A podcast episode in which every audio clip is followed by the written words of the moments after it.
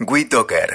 Sumamos las partes. Y ahora vamos a hablar de otro eh, emprendimiento. En este caso vamos a hablar de Inmigrandi. ¿Qué es Inmigrandi? Eh, ¿Una plataforma para, inmigrantes? Sí, pero para inmigrantes eh, no de países, sino para la migración digital o la inmigración digital, que tiene que ver con el desarrollo de proyectos educativos para la gente que necesita meterse en el mundo de la tecnología en el mundo de los eh, dispositivos electrónicos, eh, en el mundo de Internet de las Cosas, por ejemplo. Eh, son procesos de evangelización tecnológica que mucha gente necesita, porque mucha gente se queda fuera de la aceleración tecnológica que vivimos. a ver, el que no fue nativo digital necesita que alguien justamente le dé una mano, ¿no? Evidentemente le, dé una mano, este, como la de Patricio, la de Patricio Carranza, ¿no? Patricio Carranza mm, detectó esta, esta inquietud y creó Inmigrandi y lo tenemos en línea. Patricio, ¿cómo estás? Buen día. Hola, buen día Santiago, ¿cómo estás? ¿Cómo andás? A ver, contanos cómo, cómo surge y, en qué consiste Inmigrandi. Eh, bueno, el, surgimiento de, de, Inmigrandi en realidad es a, partir de una experiencia personal, eh, particularmente con, con, mi padre hace cinco años, que él enviudó y, y vive solo en un pueblo cerca de Rosario. Sus hijos estamos desparramados por diferentes ciudades. Claro. Y, y el contacto, gracias a la tecnología que teníamos con mis padres, era a través de la computadora. Pero quien manejaba eso era mi madre. Era tu mamá, ella, era la que ponía manos a la obra. Exacto, era, era la que tenía más curiosidad con el tema. Y y bueno, de algún modo mi padre quedó incomunicado con, con en ese momento 77 años. Entonces yo viajé hasta su casa y me quedé unos días a, a enseñarle y prepararlo para que pudiera, eh, digamos, eh, seguir en contacto, y poder y poder manejar la tecnología para comunicarse. Y bueno, y ahí un poco entendí que estábamos ante un problema que no era solo de él, digamos que, que este, este fenómeno de, de, inmigración en lo digital tenía que ser mucho más amplio. Claro. Y ahí fue donde empecé a ver un poco más en profundidad el problema y intentar hacer algo al respecto. ¿Y qué hiciste, Patricio? Eh, bueno, empecé primero tratando de eh, desarrollar programas de formación orientados a personas mayores, pero muy pronto me di cuenta que los inmigrantes somos todos.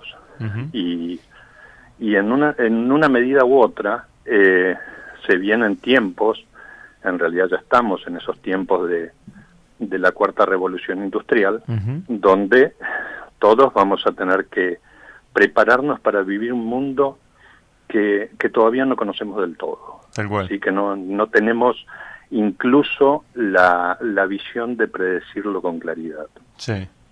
Y, bueno, entonces creo que eh, en función de eso empecé a pensar en, en programas que no fueran solo de formación, sino en acciones de evangelización que permitieran entender desde fundamentalmente desde el sistema educativo que tenemos que prepararnos eh, para no repetir la historia eh, en el siglo XVIII la revolución industrial nos llevó a vivir una serie de, circunstancias, eh, fundamentalmente porque no fuimos capaces de predecirlas. Eh, la explotación infantil, la enorme migración de personas de, las zonas rurales a las ciudades que no estaban preparadas para recibirlos, etcétera, etcétera. ¿Vos pensás que se puede, se puede predecir un poco eso, se puede anticipar eso como para que no sea tan salvaje el cambio y la eh, esta, esta migración? Yo creo que sí, yo estoy convencido de eso. Yo creo que, yo creo que hemos aprendido eh, a, a, imaginarnos algunas cosas. Creo que además tenemos la responsabilidad de intentarlo. Eh, en, el, eh, en la década del 90 todos recordamos lo que fue la llegada de Internet eh, y, y, los cambios que, que, implicó la llegada de Internet, más aún en, en, en la iniciado el siglo XXI con la llegada de los smartphones. bueno, muchas de nuestras actitudes cambiaron. Yo siempre recuerdo eh, y, lo comento como anécdota, cuando yo iba a la escuela secundaria, yo conocía de memoria los números de teléfono de las casas de mis compañeros. Sí, sí, sí. Y, y, hoy no recuerdo el celular de mi esposa. Tal cual. ¿Por Porque tengo a alguien que lo recuerda por mí. y, y, no 40, 400 o 4000. Claro. Y, y, y entonces hay, hay ciertos paradigmas que en este sentido están cambiando.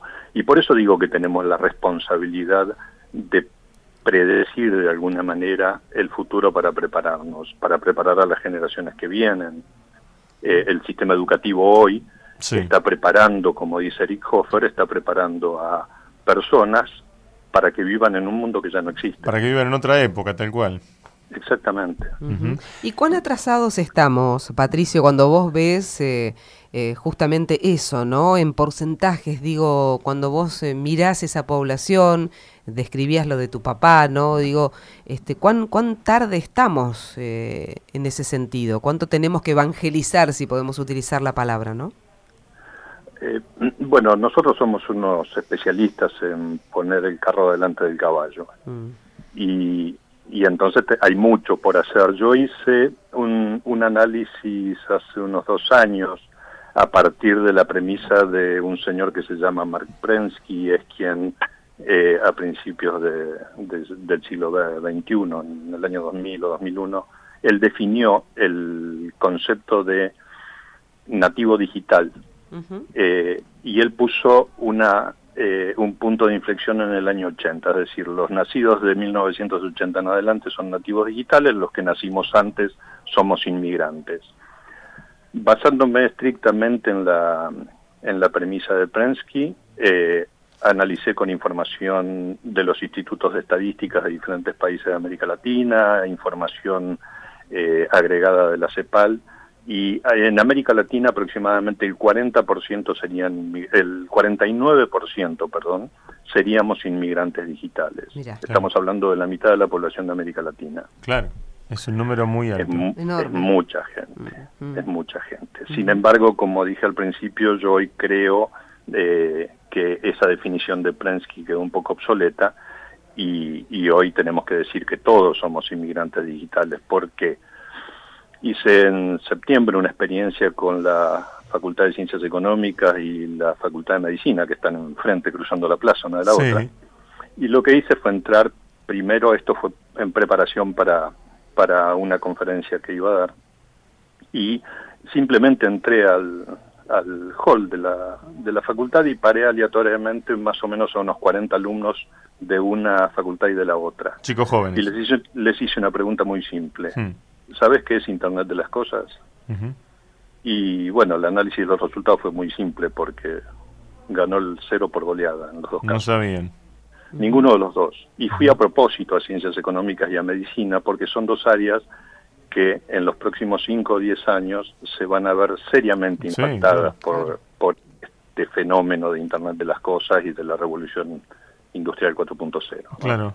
Eh, vos lo que decís es que estamos todo el tiempo viviendo revoluciones digitales y que son cada vez más aceleradas y que naturalmente el ser humano tiene un, un alcance también para esa, este, esa manera de adaptarse, ¿no? E, exactamente, nuestros tiempos de asimilación deberían ser diferentes. La primera revolución industrial llevó 70 años. Claro. Eh, y nosotros ahora tenemos revoluciones de 5 años o menos.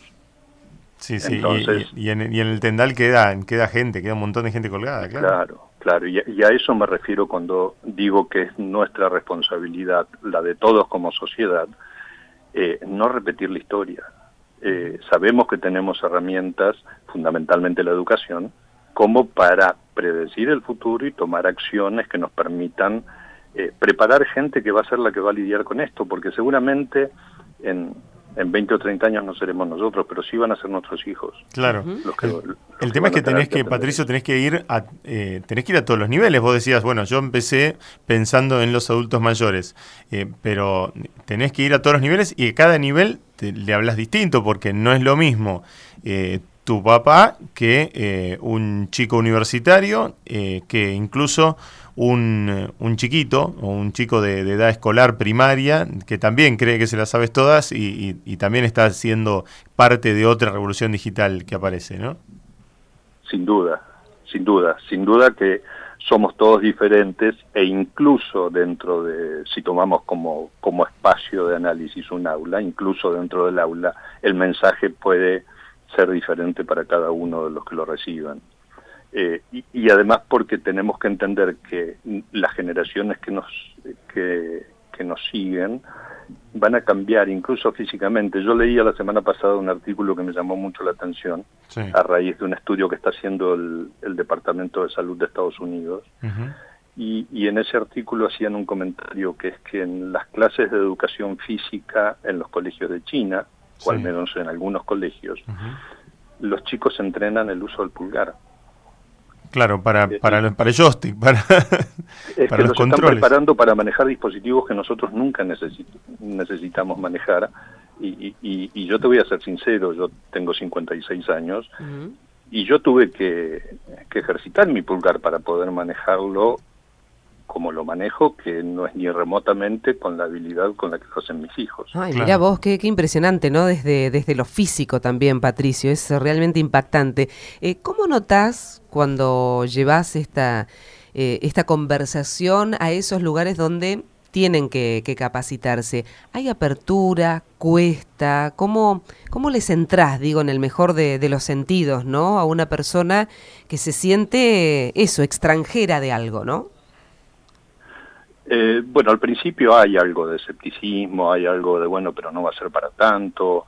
Eh, un vicerrector de una universidad eh, privada de acá de Buenos Aires me dijo, bueno, está bien, pero tampoco seamos alarmistas, no va a ser para tanto. creo que tenemos que cambiar un poquito, un poquito la cabeza, tenemos que acostumbrarnos a un lenguaje nuevo, acostumbrarnos a que los tiempos, como decíamos antes, son otros y entonces eh, el, bueno podemos esperar o lo vemos el año que viene, ya, ya no tenemos tanto tiempo como para esperar hasta el año que viene. Claro. Eh, entonces, bueno, algunos se, se interesan un poco más, entienden la problemática y eh, el, lo difícil de esto es que en algunos casos también se habla un poquito de cosas que se parecen mucho a la ciencia ficción. Claro. Entonces, cuando, cuando uno habla, por ejemplo, eh, ayer hablaba con un contador y le decía, mira, vamos a tener que empezar a ver cómo vamos a manejar el tema de los contratos, porque ya existen modelos a través de blockchain que van a definir contratos de manera automática. Sí, sí, y, no van a ser contratos por un año. Claro. van a ser algunos contratos son contratos que duran segundos. Claro.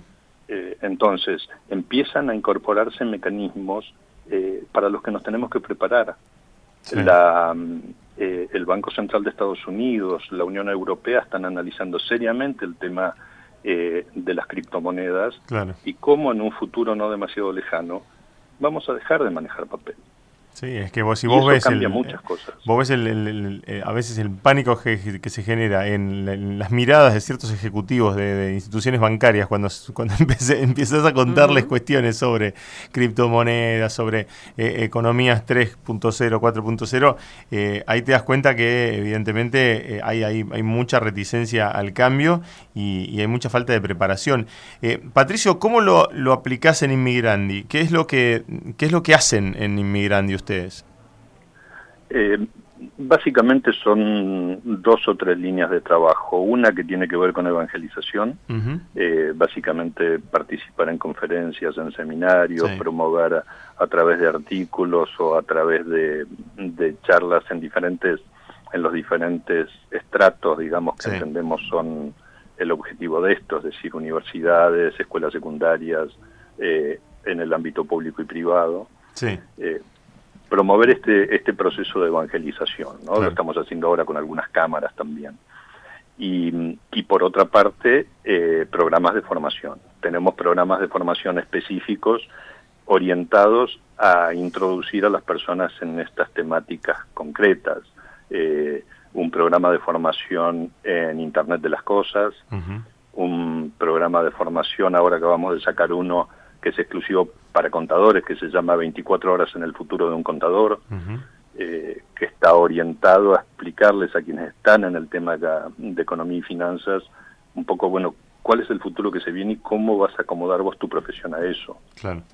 yo veía algunos números de las inscripciones que se hicieron en todas las universidades del país en el año 2015, que son los números más frescos que pude conseguir, y el 40 o 50% de las profesiones a las cuales se inscribieron estudiantes van a cambiar parcial o totalmente en los próximos cinco años.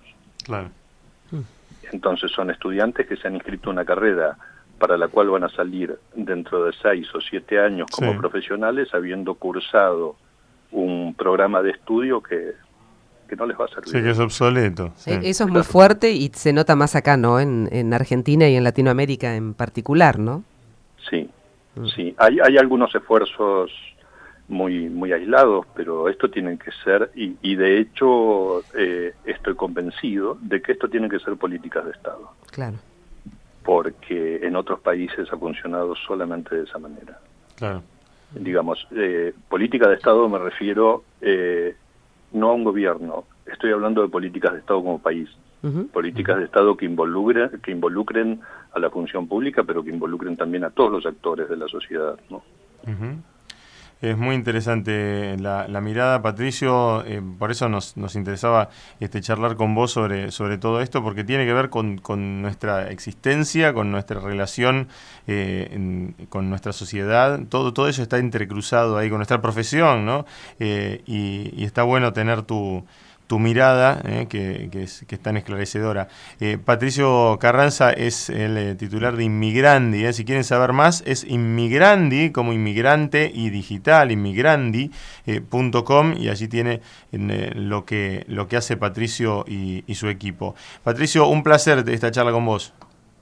Bueno, muchísimas gracias por el tiempo que me dedicaron, por darme la oportunidad también de evangelizar de este modo y, y, bueno, ojalá que, que, este sea un tema que cada vez esté más presente eh, en, cada uno de nosotros. Es necesario, Patricio. Gracias a ustedes por el tiempo. Gracias a vos. Patricio Carranza, eh, inmigrandi y esta necesidad de, de, hablar de estas cuestiones, eh, cuando claramente lo dijo Santiago, el 49% en Latinoamérica justamente está, mm, está lejos ¿no? de, de ser un, un nativo digital. Esto es Tiempos Líquidos